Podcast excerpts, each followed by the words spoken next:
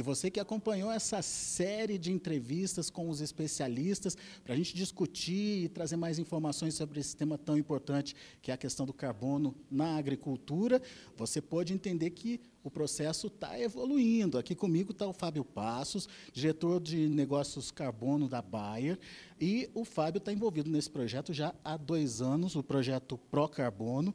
E o que, que você achou, Fábio, de tudo que você viu, de tudo que você ouviu? Enfim, estamos no caminho aí para, de fato, é, ter eficiência na, na pegada de carbono e entender como fazer um estoque de carbono para a agricultura? Esse é um passo muito importante, né? Acho que trazer ciência e transparência através de vários porta-vozes, né? Acho que a gente começou um grupo lá atrás de especialistas, né? Mais de 32 pesquisadores, 10 institutos de pesquisa, e agora a gente começa a ver qual que é o impacto que isso está tendo. Então a gente trazer os primeiros resultados é extremamente importante. Acho que mostra que a direção está certa, a gente está arrumando esse mercado de carbono e, obviamente, gente traz tanto da parte de carbono em solo, mensuração de sequestro, como mensuração de pegada, a gente já começa a ver os primeiros resultados que nos apontam de novo para essa direção. Claro que a gente sabe do desafio que é essa construção, mas a gente entende que esse é um marco importante, né? e não um marco só para a gente, mas que a gente pode compartilhar, trazer os consultores, trazer os agricultores, trazer a, a equipe de extensão. Então isso para a gente mostra que é a gente, com a cocriação e trazendo a base científica, a gente tem um futuro muito promissor no mercado de carbono. Antes da gente falar um pouquinho dos resultados, enfim, do que a gente viu até agora, eu queria que você contasse um pouquinho do, do projeto em si, né? Como é que começou e é, como é que vem se desenvolvendo esse projeto. A gente iniciou todo o processo olhando a base de ciência, né? Então a gente primeiro construiu um time de experts de carbono para que a gente pegasse as principais referências do país e trouxesse para o mesmo propósito, para trabalhar juntos e construir uma metodologia e modelagem única. Então, baseado nisso, a gente testou três metodologias e aí é parte disso é o que a gente começou a apresentar para eles, mas olhando para a ciência, a falou, legal, agora que a ciência está indo, vamos olhar para o agricultor também, vamos olhar dentro da lavoura, dentro do manejo. E aí a gente trouxe para mais de 2 mil agricultores na América Latina o conceito de, olha, vamos trabalhar produtividade e sustentabilidade dentro do, da tua propriedade.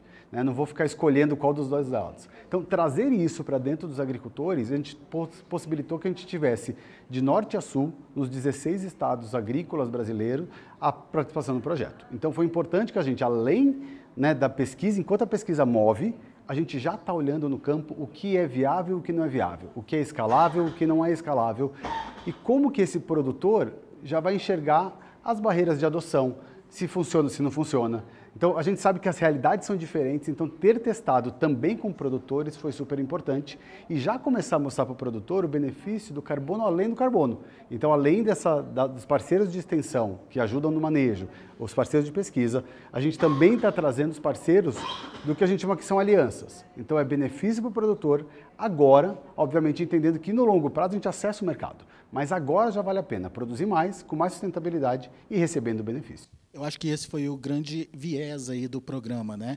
Porque no início todo mundo se preocupava muito com o mercado de carbono e como participar desse mercado. Mas como participar disso se não tem como mensurar, se não tem como entender como é que funciona?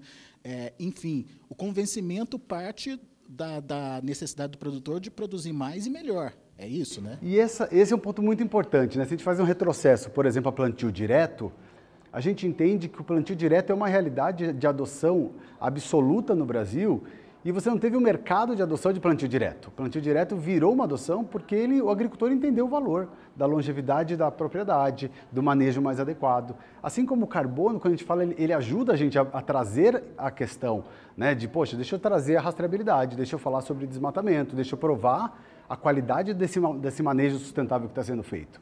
Mas, obviamente, a gente vai muito além desse carbono. A gente começa por ele, mas a gente começa a ver, olha, poxa, então eu vou falar de rastreabilidade, eu vou entender da pegada dessa, desse produto. Isso aqui vai conectar com a indústria de alimentos.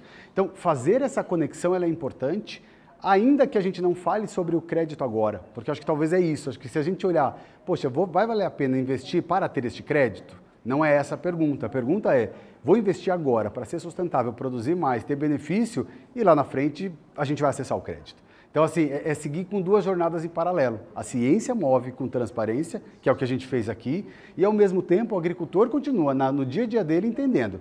Vai funcionar esse manejo? Não funciona? Como que eu adapto? porque essa que é a complexidade, né? Num país dessas proporções que a gente tem, como a gente implementa todas essas práticas, assegurando que a gente tenha rastreabilidade, sistemas para computar isso, como que eu dou lastro lá para frente e o agricultor ao mesmo tempo enxergando valor para ele do carbono além do carbono um pouquinho das, das coisas que a gente viu durante é, todas essas participações dos especialistas.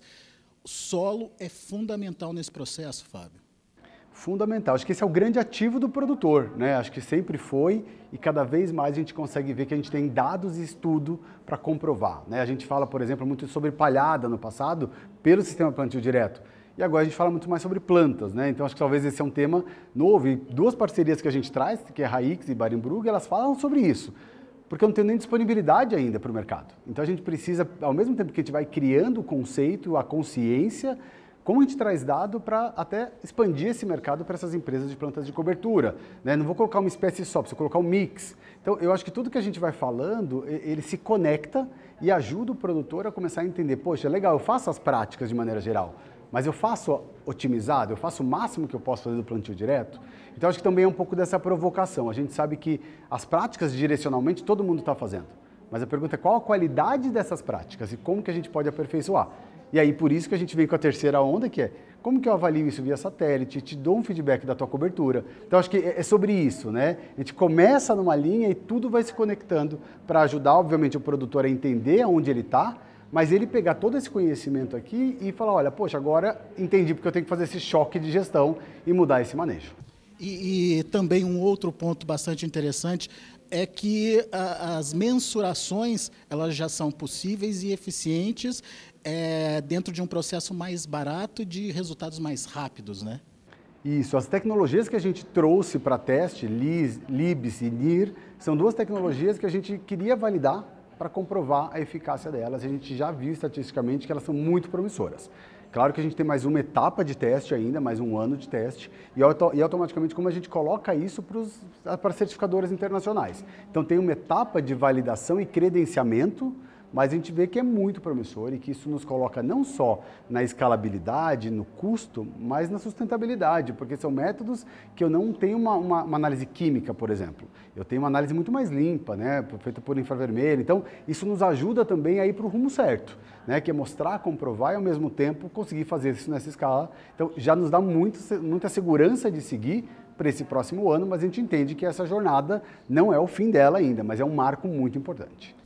Outra coisa muito legal de aprender aqui é que, apesar de você ter o solo como grande, é, grande fonte de estoque do, do carbono, para que esse é, carbono seja fixado, depende da planta que está em cima dele, né? É isso, porque é tudo sobre o sistema, né? não é só sobre solo. Porque a gente acostumou muito né, com a agricultura de pensar na safra, no ano, e quando eu falo de incorporação de matéria orgânica, planta de cobertura, eu tenho que falar um pouco mais amplo. Qual que é o meu planejamento dos próximos 3 a 5 anos? Como que essas rotações vão acontecer? Como que eu vou rotacionando as culturas dentro daqueles talhões? Então, acho que talvez esse raciocínio talvez é um pouco do mais complexo para a gente como agricultura, porque isso muda a maneira com que a gente, a própria indústria comercializa produto. Né? Eu faço um lado a lado de produto e já tenho resultado no outro ano. E agora, essa virada né, é importante e ouvindo dos pesquisadores traz muita segurança de que o caminho é esse. Se eu planejo um sistema intensificado, eu tenho resultados positivos e ele vem de tudo. Ele não vem só da palha, ele não vem só da planta, ele não vem só da produtividade a mais, ele vem da combinação. E acho que isso é importante. Né? Não é mais sobre partes, mas é sobre um sistema.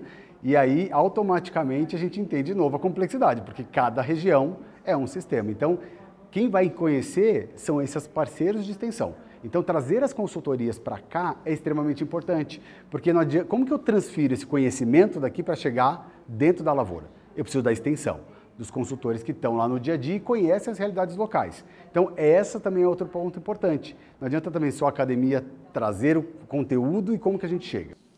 Pois é, e além disso, é, explicar para quem está acompanhando o projeto é, quais são os fatores, é, de, de, principalmente de emissão de, de, de, gás na hora da sua produção, na hora do seu transporte, na hora da sua transformação é, de produto?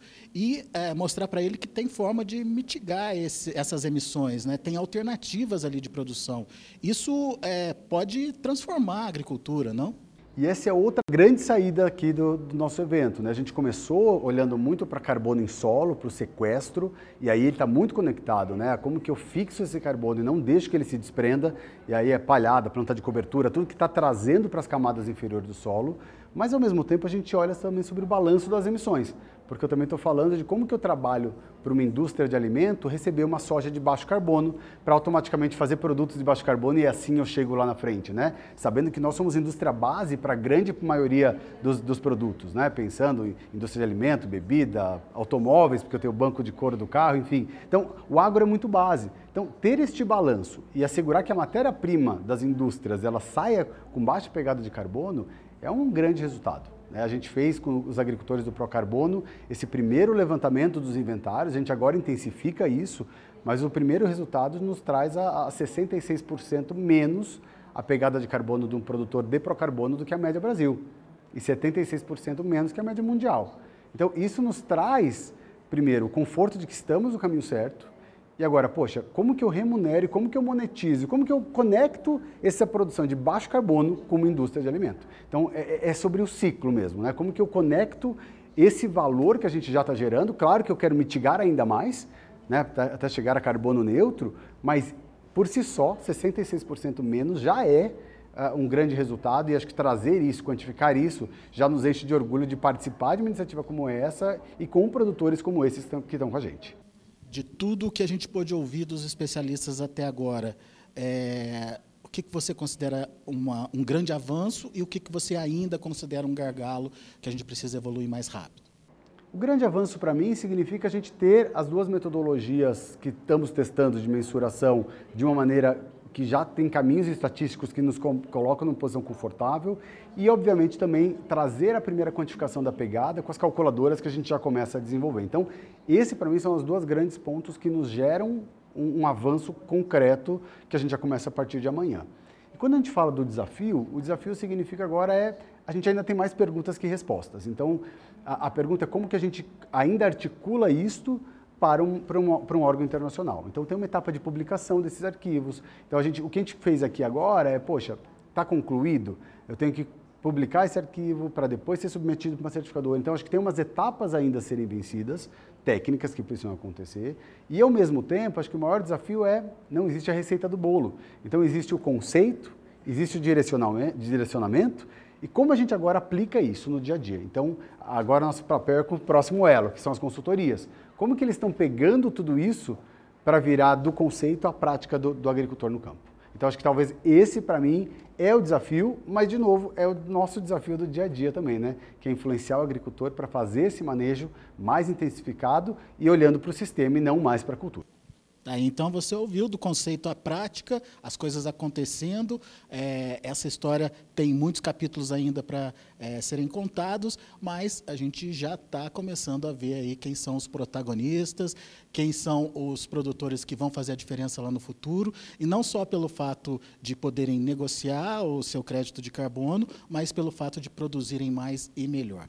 Fábio Passos, obrigado pela participação e a gente encerra com essa entrevista do Fábio a nossa série especial aqui no Notícias Agrícolas.